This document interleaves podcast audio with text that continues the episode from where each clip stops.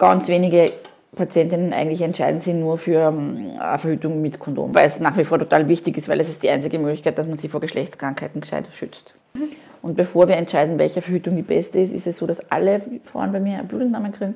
Bei der Kupferspirale sind es dann doch je nach Hersteller und Literatur sechs bis acht Frauen, die darunter trotzdem schwanger werden pro 100. Knödeltalk, der leckerste Talk in Oberösterreich. Verhütungsmittel. Mädels und Burschen jetzt lieber mal aufpassen, weil wir sprechen heute ein Thema an, das vielleicht in manchen Freundeskreisen öfters ein Tabuthema ist. Wir reden über die Pille oder allgemeiner über Verhütungsmittel. Und aus diesem Grund haben wir heute die liebe Gudrun da, die uns da sehr viel Einblick geben wird. Aber vielleicht mal vorerst, wer bist du und wieso kannst du uns bei dem Thema weiterhelfen? Okay, hallo, danke nochmal für die Einladung. Ich freue mich voll, dass ich da bin. Ähm, mein Name ist Gudrun Brunmeier, ich bin Gynäkologin, bin 44, ähm, bin Mama von äh, drei Kindern, ja. Ähm, bin Oberärztin bei den Barmherzigen Schwestern und habe eigene Ballettordination in Machtrenk, wo ich für junge Frauen assiere, die mit diesem Thema zu mir kommen. Also hast du hauptsächlich, also eigentlich nur Mädels und junge Frauen oder ältere Damen nur, die wir äh, Das Motto kommen? meiner Ordination ist Frau sein ein Leben lang. Das heißt, äh, ich sehe Frauen, sage ich jetzt mal, vom 10. Lebensjahr an bis zum 90. Viele junge Frauen kommen aber nicht ganz freiwillig. Ja. Das ist oft so, dass ich die Mama als Patientin habe und die fragen mich dann, Sie wissen einfach, Doktor, jetzt ist meine Tochter gerade 13, 14, wann soll die eigentlich mit das erste Mal kommen? Ja. Dann ist meine grundsätzliche Antwort immer, solange sie noch keinen Verkehr hat, also keinen Sex und keine Beschwerden hat, gibt es aus meiner Sicht überhaupt keinen Grund, dass sie zu mir kommen. Ein wichtiges Thema, das ich immer vorab anspreche und auch extrem gern nachfrage, ist, sind ihre Kinder HPV geimpft oder nicht? Also diese Impfung, die es jetzt gibt, seit mehreren Jahren in Österreich gegen die humanen Papillomaviren. Österreich ist das letzte Land in der EU, bei dem das äh, freigegeben worden ist, aber auch das einzige, wo Burschen und Mädels gleichwertig geimpft sind. Ja. Also vielleicht ist es noch ganz ein wichtiger Punkt. Vor Pillenverschreibung, vor dem ersten Verkehr, HPV-Impfung, mega großes Thema. Ganz viele ähm, auffällige Krebsabstriche können dadurch verhindert werden durch die Impfung. Ja. Und dadurch, dass in Österreich Buben und Mädchen geimpft werden, das ist in der Schule drinnen im äh, Impfplan, ist es so, dass wir relativ gute Herdenimmunität erzeugen können. Okay. Ja, bevor wir jetzt zur nächsten Frage weitergehen, haben wir da jetzt auch noch ein kleines, also zum Abendessen oder halt, ja, wow. Nachmittag, gute Mahlzeit. Mm, das schaut hervorragend aus. Es riecht schon mal köstlich mit frischem Schnittlauch und Parmesan. Wow. Spinat hätte ich gesagt. Ja, gut, gut, gut erraten. Dankeschön. Ja. Geht das bei dir aus? Das geht sicher gut aus, ja. Perfekt. Wasser hast du eher schon. Super, ja. Dann würde ich sagen, kostbar mal. Das mache ich voll gern. Mahlzeit. Danke, gleichfalls. Guten Appetit. Danke, danke. Es ist immer total nett, Oberösterreich, Knödelland. Ja. Und wenn man dann länger in Oberösterreich war, dann vermisst man das immer. Knödeln. Wie lange warst du vielleicht jetzt nicht? Also jetzt sind wir schon auch wieder in Österreich. Und davor war ich mit meinem Mann und am Anfang mit meiner Familie eben in der Schweiz. Mhm. Da habe ich meine Ausbildung gemacht, ja. Achso, das heißt, du bist jetzt seit kürzestem in diesem Bereich tätig, oder? Mhm. Das ist übrigens verzüglich. ähm, ich habe ganz normal studiert in Wien mhm. und bin dann zu meiner Facharztausbildung in die Schweiz gegangen und habe dort einfach gearbeitet, meine Ausbildung fertig gemacht und dann noch eine Zeit als Fachärztin, Oberärztin dort gearbeitet. Mit Kindern muss man fairerweise sagen, gibt es fast kein besseres Land als Österreich. Mhm. Und ähm, es ist einfach wahnsinnig schön, wenn Kinder da aufwachsen können. Das war der Grund, warum wir zurückgekommen sind. Okay, ja, verständlich. Österreich ist ein schönes Land beim Oberösterreich. Voll. ähm, wenn du jetzt junge Mädels oder auch vielleicht äh, junge Damen bei dir mhm. hast, was sind so die Verhütungsmittel, die du am meisten verschreibst? Also, wenn jetzt jemand kommt, der jetzt, sage ich jetzt mal, zwischen 14 und 20 ist, ist bei den meisten jungen Frauen trotzdem die Nachfrage nach der Pille da, wenn sie Verhütung brauchen. Ja. Es gibt schon mittlerweile äh, ein bisschen differenzierte junge Frauen, die es auch schon gehört haben, dass man immer Spirale einlegen kann. Mhm. Oder zum Beispiel dieses äh, Stäbchen. Ganz wenige Patientinnen eigentlich entscheiden sich nur für ähm, eine Verhütung mit Kondom. Also da wissen eigentlich auch alle gut Bescheid darüber, dass das nicht so die sicherste Methode ist. Wobei es nach wie vor total wichtig ist, weil es ist die einzige Möglichkeit, dass man sie vor Geschlechtskrankheiten gescheit schützt. Mhm. Okay. Und äh, auf was, also auf welche Kriterien gehst du darauf ein, wann jetzt da Mädels zu dir kommen? Also das Allerwichtigste ist, äh, dass wir mal ganz eine genaue Anamnese machen. Das heißt, ob in der Familie äh, irgendwo jemand ist, der Thrombosenembolien gehabt hat. Ja? Und bevor wir entscheiden, welche Verhütung die beste ist, ist es so, dass alle Frauen bei mir eine Blutentnahme kriegen, wo wir die Gerinnung abklären und schauen, ob es überhaupt ähm, zugelassen ist, dass wir zum Beispiel eine Pille kombiniert aus Gestagen und Östrogen, also Gelbkörperhormon und Östrogen, verschreiben, weil wir doch pro Jahr einige Patientinnen, junge Frauen quasi rausfischen durch die Blutentnahme, wo wir sehen, da passt die Gerinnung nicht und da darf man keine kombinierte Pille geben, weil sonst das Risiko für die Thrombose und Embolien noch viel höher wäre. Vielleicht nur mal kurz, dass man es versteht. Was ist eine kombinierte Pille? Gibt es da Unterschiede? Kombinierte Pille sind diese Pillen, die man quasi 21 Tage im Monat einnimmt, die zum einen aus Östrogenen bestehen und zum anderen aus Gestagenen. Und man weiß bei diesen kombinierten Pillen, dass das Risiko für Thrombosen, Embolien an sich bei einigen oder bei den meisten Präparaten erhöht ist. Wenn dann zusätzlich nur genetische Komponente dazukommt, die wir quasi im Blut nachweisen können, dann können wir keine kombinierte Pille geben. Okay. Ja, also das ist einmal das Erste. Und dann hängt es ja immer voll davon ab, mit was für einem Anliegen die Frauen zu mir kommen. Ob es jetzt nur um Verhütung geht oder viele Frauen machen sich immer Sorgen, dass sie äh, plötzlich äh, ein bisschen äh, Gewicht zunehmen.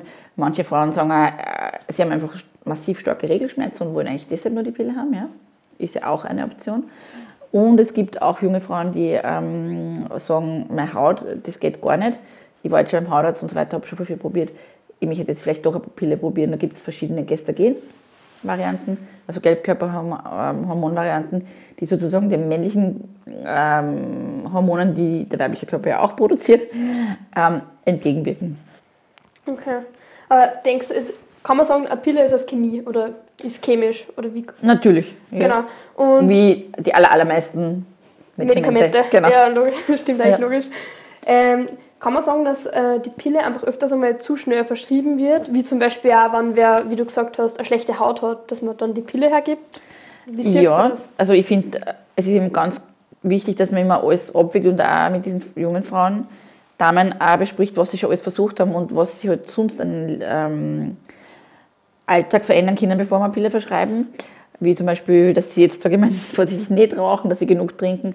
Und dass, es gibt zum Beispiel so in der Apotheke so äh, Fruchtsäure-Peelings als Beispiel. Ja. Oder man kann auch manchmal mit einem Salbeitee sozusagen die Haut reinigen. Das sind alles Sachen, die man zusätzlich noch machen kann und dass halt sozusagen Make-up nicht immer das Beste für die Haut ist. Ja. Zum drübergeben, aber wenn es natürlich quasi jetzt für den optischen Effekt erwünscht ist. Ja. Das ist voll wichtig. Ja. Und was für positive Aspekte hat jetzt die Pille? Ja, die Pille, also was jetzt die Haut eben betrifft, ähm, da ist es so, dass äh, wir eben durch diesen Gestagenanteil, den Gelbkörperhormonanteil, bewirken können, dass das Hautbild sich dadurch verbessert, weil die körpereigene Hormonproduktion ja zurückgestellt wird. Ja? Weil manchmal ja dem Körper quasi ähm, vorge äh, gezeigt wird, dass wir, wenn er schwanger wäre, sozusagen. Zum einen, dass kein Eisprung ähm, stattfindet und zum anderen auch, dass eben diese körpereigenen ähm, männlichen Hormone nicht so stark ausgeprägt werden. Ja. Das ist einmal das eine, jetzt, wenn es um die Haut geht. Ja. Das andere ist natürlich der Verhütungseffekt. Man muss ganz klar sagen, dass die Pille trotzdem eins der sichersten Verhütungen ist, die es am Markt gibt, sozusagen, ja. neben einer Hormonspirale als Beispiel ja, oder diesem äh, Stäbchen. Ähm, wichtig ist, dass wir trotzdem immer darauf hinweisen, dass es eben keine ähm, Option ist, um sie vor Geschlechtskrankheiten zu schützen. Und dass es halt auch wichtig ist, dass man regelmäßig ähm, zur Kontrolle geht, um zu schauen, ob man es auch wirklich gut vertragt, dass man auch unter Umständen einmal den Blutdruck anschaut, nach drei Monaten, drei Monate nach der Erstverschreibung machen wir das immer wieder. Und dass man auch schaut, wie sich das mit dem äh, Gewicht äh, einspielt, ob da irgendein Thema ist, was in, meinem, äh, in meiner Erfahrung noch ganz ein geringes Thema ist in Wahrheit. Ja. Es kursieren einfach immer sehr viele Gerüchte herum. Und was schon ist, dass mir einfach viele Patientinnen berichten, dass sie extreme Stimmungsschwankungen oft unter der Pille haben. Ja, also diese Sachen, die können einfach nachkontrolliert und man muss auch immer dazu sagen, wenn zum Beispiel so Thrombosen oder Embolien, ich glaube, das wissen die meisten, was das ist, ja, also Verschlüsse von Gefäßen, die quasi bedrohlich sein können, äh, bis zu lebensgefährlich, eben wenn es jetzt in der Lunge wären, dass das eigentlich äh, in den ersten zwei Monaten circa nach der Erstverschreibung stattfindet und nicht später. Und deshalb ist da einfach diese Awareness, dass man quasi schaut, wie geht es mir und wenn da irgendwas nicht passt, dass man es dann einfach sofort absetzt und vielleicht einmal zu viel als zu wenig kommt. Ja, okay. Ja. Ähm, wenn ich jetzt die Pille auspacke, dann habe ich da so einen kleinen Zettel drinnen, den, ich also den ich auseinanderfalten kann, sehr oft sogar, oder viel. Und dann habe ich so einen großen Zettel in der Hand, wo halt lauter Nebenwirkungen oben stehen. Äh, ich habe das Gefühl, wenn ich so bei meinen Mädels ein bisschen durchfrage, dass man öfters zu wenig aufgeklärt wird drüber. Ja. Wie siehst du das? Oder sollte man das eigentlich anders angehen als Frauenarzt oder Frauenärztin? Also ich glaube, es ist immer voll wichtig, dass man Balance haltet. Ja? Also man kann zu viel aufklären und man kann eben nicht und zu wenig aufklären. Also ich glaube, das Wichtigste sind diese Sachen, die wir schon besprochen haben, dass man die Gerinnung vorab anschaut, ja? also mit dieser Blutentnahme, ob da ein genetisches Risiko ist für eine Thrombose, dass man eben sagt, dass die meisten Nebenwirkungen der Pille, also die schweren Nebenwirkungen, eben unmittelbar nach äh, Beginn, also in den ersten drei Monaten circa sind. Ganz wichtig, Rauchen und Pille ist für mich echtes No-Go. Also es gibt einige Patienten, die mir berichtet haben, die mit 24 einen Kurzstreckenflug gehabt haben, eine kombinierte Pille gehabt haben, geraucht haben und eine Thrombose entwickelt haben. Also bis zu Schlaganfällen, da gibt es einfach einige, das ist schon was, was man ernst nehmen soll. Ich glaube, das ist jetzt meiner Erfahrung nach dieses Rauchen und Pille, diese Kombination, was, was so eher ein bisschen unter den Tisch gekehrt wird. Und auch wenn man das jetzt von meiner, also als Frauenärztin, von meiner Seite her ähm, sagt und betont, dass das nicht so ganz wahrgenommen wird. Weil natürlich dieser Wunsch, ich brauche jetzt eine sichere Verhütung, das ist vollkommen klar, ja, einfach sehr präsent ist. Aber da ist es schon so, dass man einfach gut schauen soll, ob man sonst eine Alternative findet. Ja. Was wären jetzt nur so Alternativen? Genau, also Alternativen sind eben, also jetzt vor allem wegen diesem Risiko der Thromboseembolie und eben ein, mit dieser Kombination des Rauchens eben alle reinen Gelbkörperhormonpräparate. Das sind eben die Spiralen, die Hormonspiralen, das sind die Minipillen, die man sozusagen jeden Tag durchnimmt, wo man quasi die Regel ausschaltet. Ja. Man hat dann nur quasi so latent immer wieder so Schmierblutungen, die kommen und gehen was jetzt für viele Frauen ein bisschen unangenehm ist, wenn sie sagen, ich will jetzt in die Sauna gehen oder ich will schwimmen gehen und das stört mich eigentlich im Alltag. Man muss einfach da bei der Verschreibung von diesen Pillen einfach gut informieren, was rundherum zu erwarten ist. Ja. Dann gibt es natürlich diesen Ring, den man in die Scheide einsetzen kann, diesen Chino-Ring. Ähm, es gibt dieses Pflaster, was man am Oberschenkel aufpicken kann oder an anderen Körperstelle. Es gibt natürlich Kondome, es gibt die Kupferspirale, die ganz ohne Hormone ist. Auch da ist eine große Nachfrage immer äh, was Verhütung ohne Hormone betrifft. Meine Erfahrungen damit sind relativ gut. Auch da ist es aber so, dass man ganz klar sagen muss, die, es gibt diesen Pearl-Index, das ist eh das, was überall drin steht, was die Sicherheit quasi betrifft.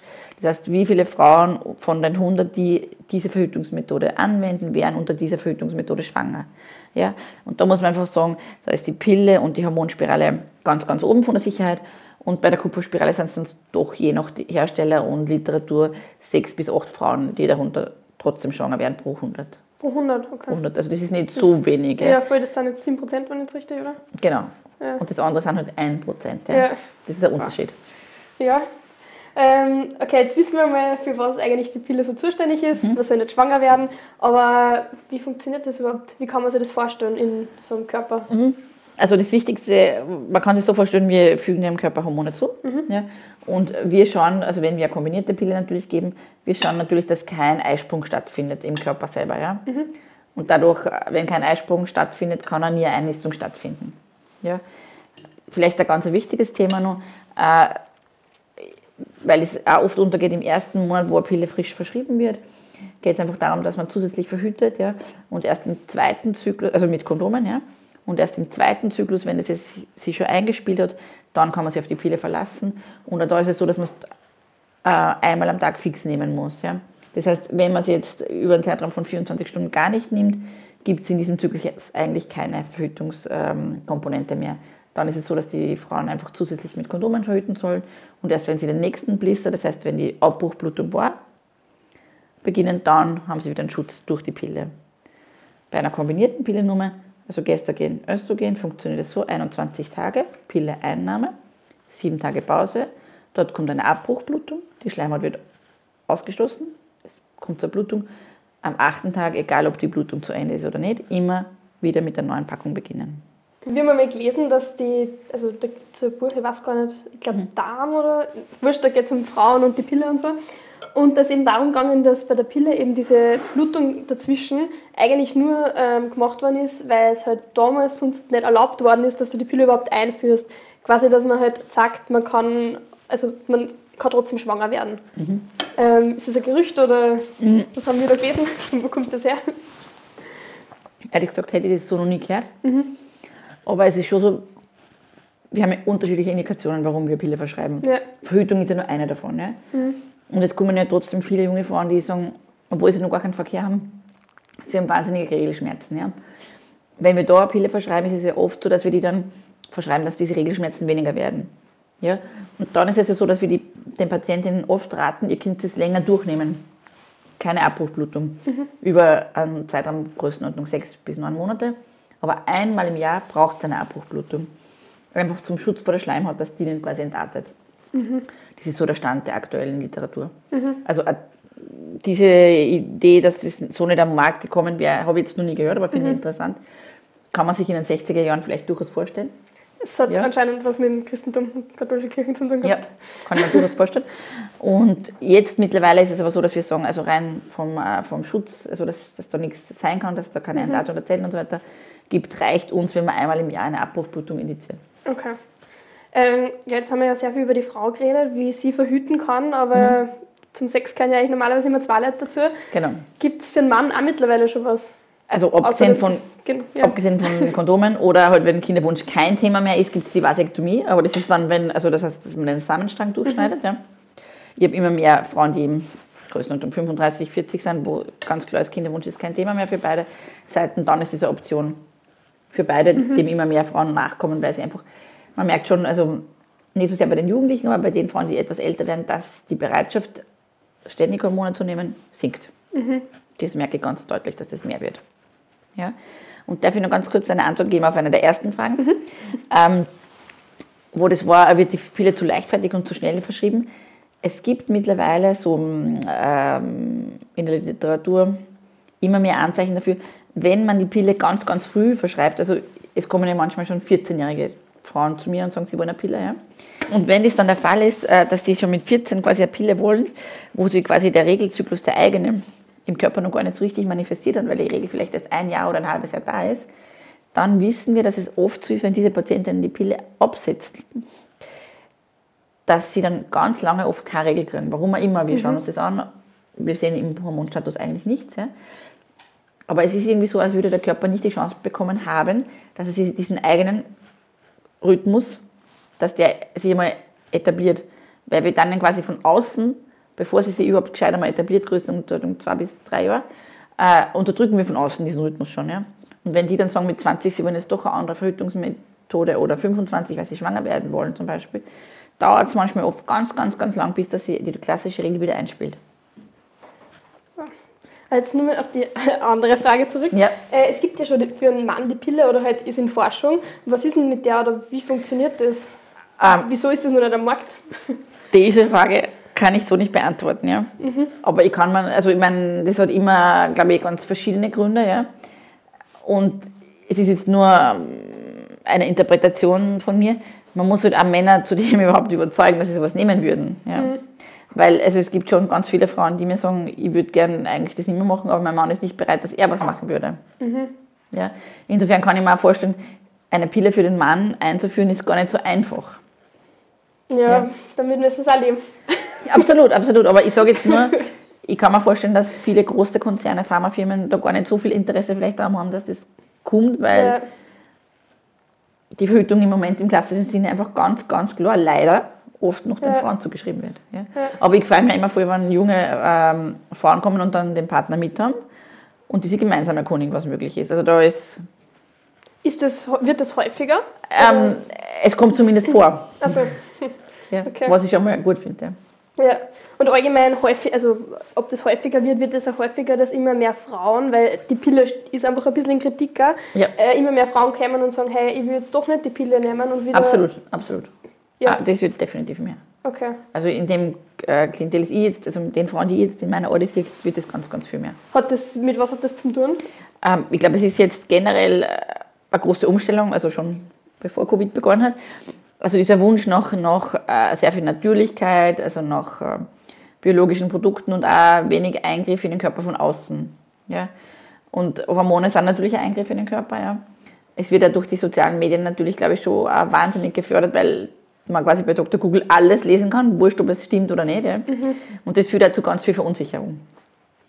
Was sind so Sachen, die man liest, aber die einfach nicht stimmen? Ähm, zum Beispiel eben, wie gesagt, dass, dass Frauen plötzlich 10 Kilo zunehmen oder dass, das, dass, es, ähm, dass sie durch die Pille sofort unfruchtbar waren. Also man muss das immer alles gut abwägen und schauen, ist das wirklich so oder ist das nicht so. Ja. Okay. Ähm, wenn du dir jetzt selber eine Frage stellen könntest, die ich dir noch nicht gefragt hätte, wo du aber glaubst, dass das, glaubst, dass das mega interessant sein könnte, was wäre das für eine Frage und kannst du das dann auch gleich beantworten? Im Zusammenhang mit der Pille. ja, genau.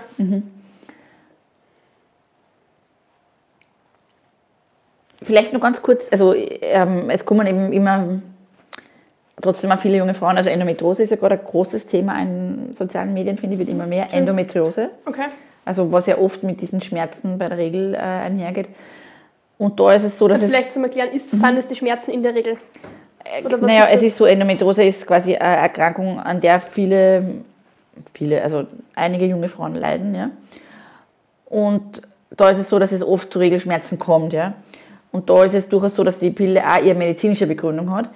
Und es ist mir aufgefallen, dass in letzter Zeit es gar nicht mehr so leicht ist, auch diese Frauen, die meistens sehr gut schon informiert sind durch die verschiedenen Kanäle, was die Erkrankung ist. Und das finde ich, ist es auch ein Kritikpunkt, Kritikpunkt an den sozialen Medien, dass nicht alles, was dort steht, jedes Symptom wirklich einen selber betrifft und dass man es deshalb nicht gleich haben muss. Ja? Aber trotzdem ist es so, dass es als Gegenpart auch so ist, dass diese Frauen gar nicht mehr so leicht zu überzeugen sind, dass ähm, für eine gewisse Zeit die Pille in so einem Fall hilfreich ist oder sinnvoll ist, aber man es jetzt nicht unbedingt zur Verhütung braucht. Und vielleicht hilfreich ist ja die Pille danach manchmal. Gibt's Absolut, Bei ganz der wichtig. irgendwelche Kritikpunkte oder. Na, also äh, klar, klar ist einfach, also Pille danach ist total hilfreich und total wichtig und es ist ja gut, dass man sie jetzt mittlerweile ohne Rezept in der Apotheke jederzeit holen kann. Das ist ja noch nicht so lang so, ja. Ähm, wichtig ist, je früher man sie nimmt, äh, desto höher die Wahrscheinlichkeit, dass sie anschlägt, ja. Also man kann es, äh, gibt unterschiedliche Pillen, wie lange man es dann noch nehmen kann, aber wenn man es die ersten 24 Stunden oder 48 Stunden danach nimmt, ist ideal, Okay. ja. Und genauso ideal, wenn man es richtig nimmt, war genauso der Knödeltag gerade mit dir. Also danke dafür, dass du dir Zeit genommen hast, dass du uns gern. die Fragen beantwortet hast und ich glaube, das wird einer sicher gefallen. Und Danke für die Einladung. Vielleicht machen wir ein paar zwei. Ja, und danke für die köstlichen Ja, Nudeln gerne. Wir essen jetzt eh noch weiter, würde Super, ich sagen. Und danke. Valerie. Mahlzeit. Sie sind übrigens wirklich.